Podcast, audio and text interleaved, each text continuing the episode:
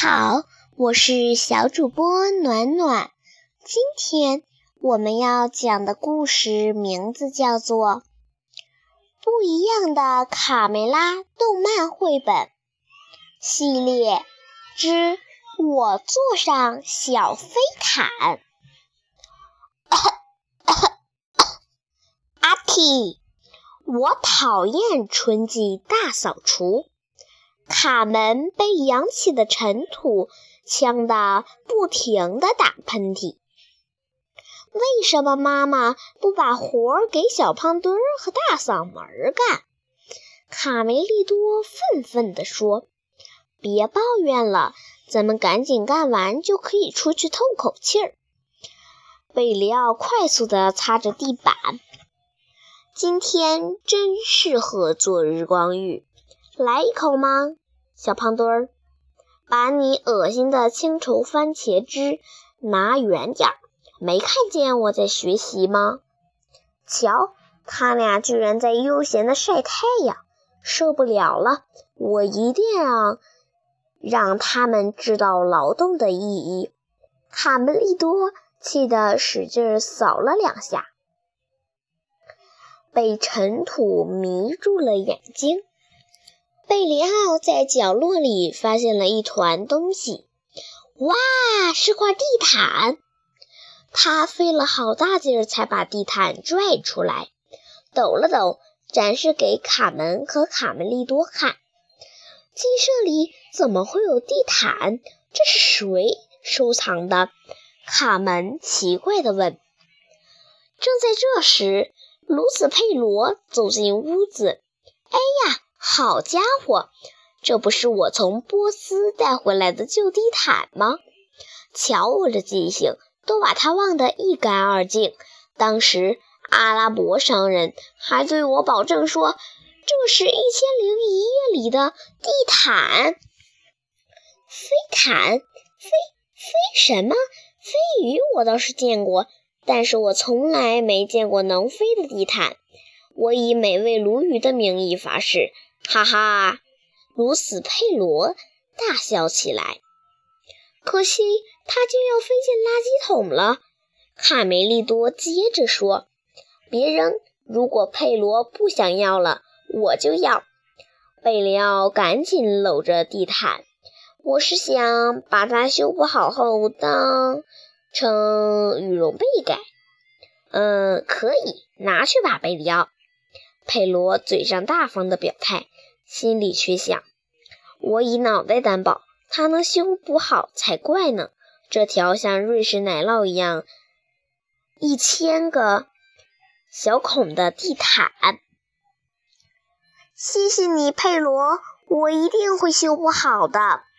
说干就干，贝里奥立即将地毯铺在围墙上清洗起来。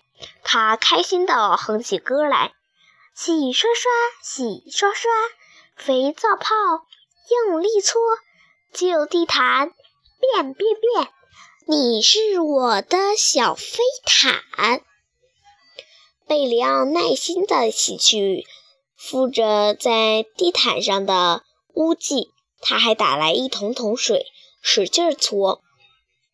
哎呦，哎呦！不好，水漫金山！快快给我一个救生圈，我会被淹死的。现在你知道学会游泳的重要性了吧？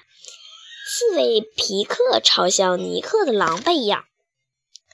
三十八，三十九，四十，我要练出强壮的小腿肌肉。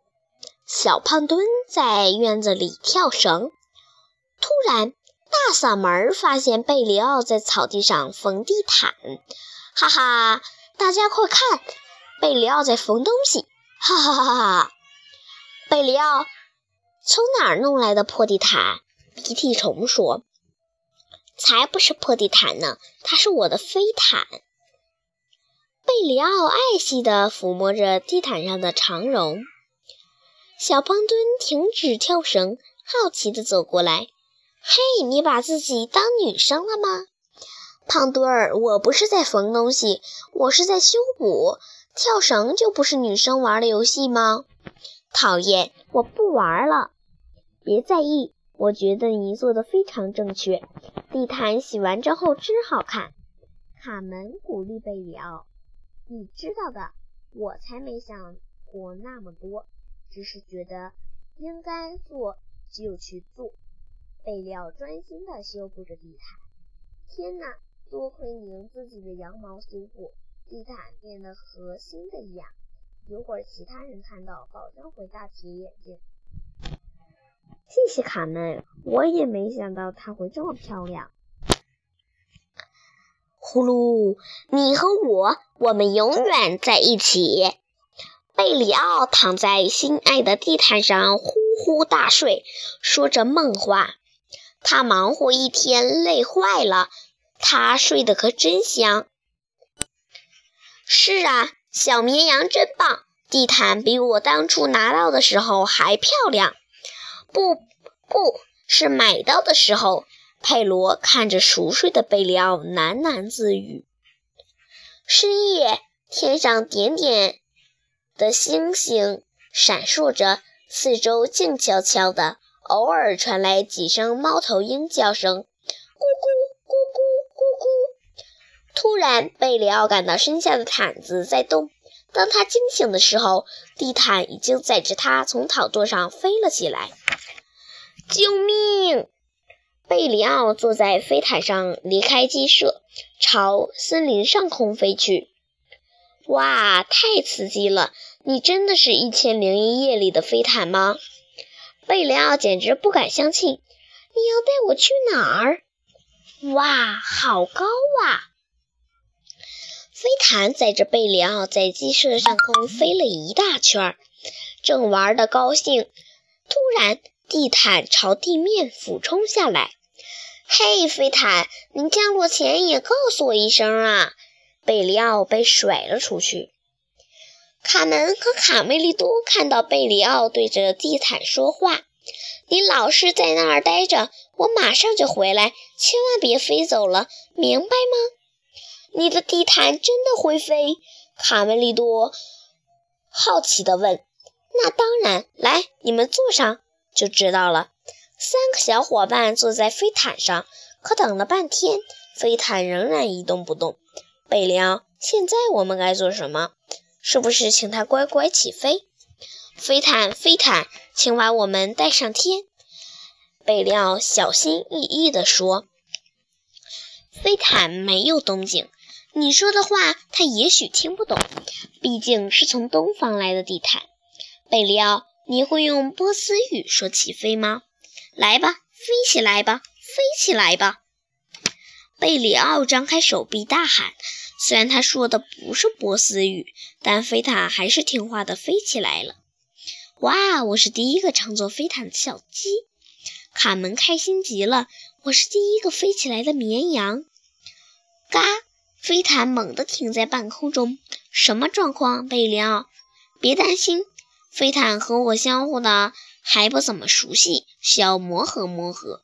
贝里奥小心地挪在前面。贝里奥刚一坐好，飞毯就又向前飞。太棒了，你才是首席飞毯驾驶员！卡门夸奖。贝里奥喜欢这个称号。我们再来一圈好不好？喂，伙计，我是不是吃错虫子了？瞧，我看见了什么？那三个家伙在飞毯上。闪开！没刹车！贝里奥朝下大喊：“闪开！”啊，胖墩儿，快趴下！他们冲过来了！啪！三个小伙伴重重地摔在地上。哎呦，贝里奥，你降落的也太急了吧！贝里奥不好意思地搓着手：“对不起。”不管怎么说，能让飞毯听话就已经很棒了。我们的首席飞毯驾行员，也许是因为我用自己的羊毛修复了它，所以它听我的话。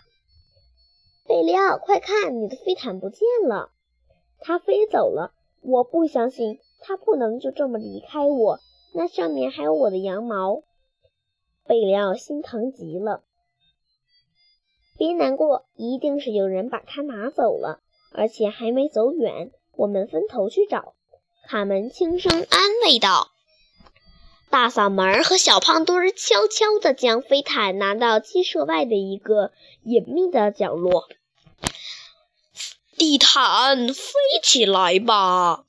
大嗓门站在飞毯上命令道：“让我来，我会说他能听懂的话。”小胖墩儿抢说：“漂亮的地毯，飞吧，飞吧，在月光下飞起来吧！”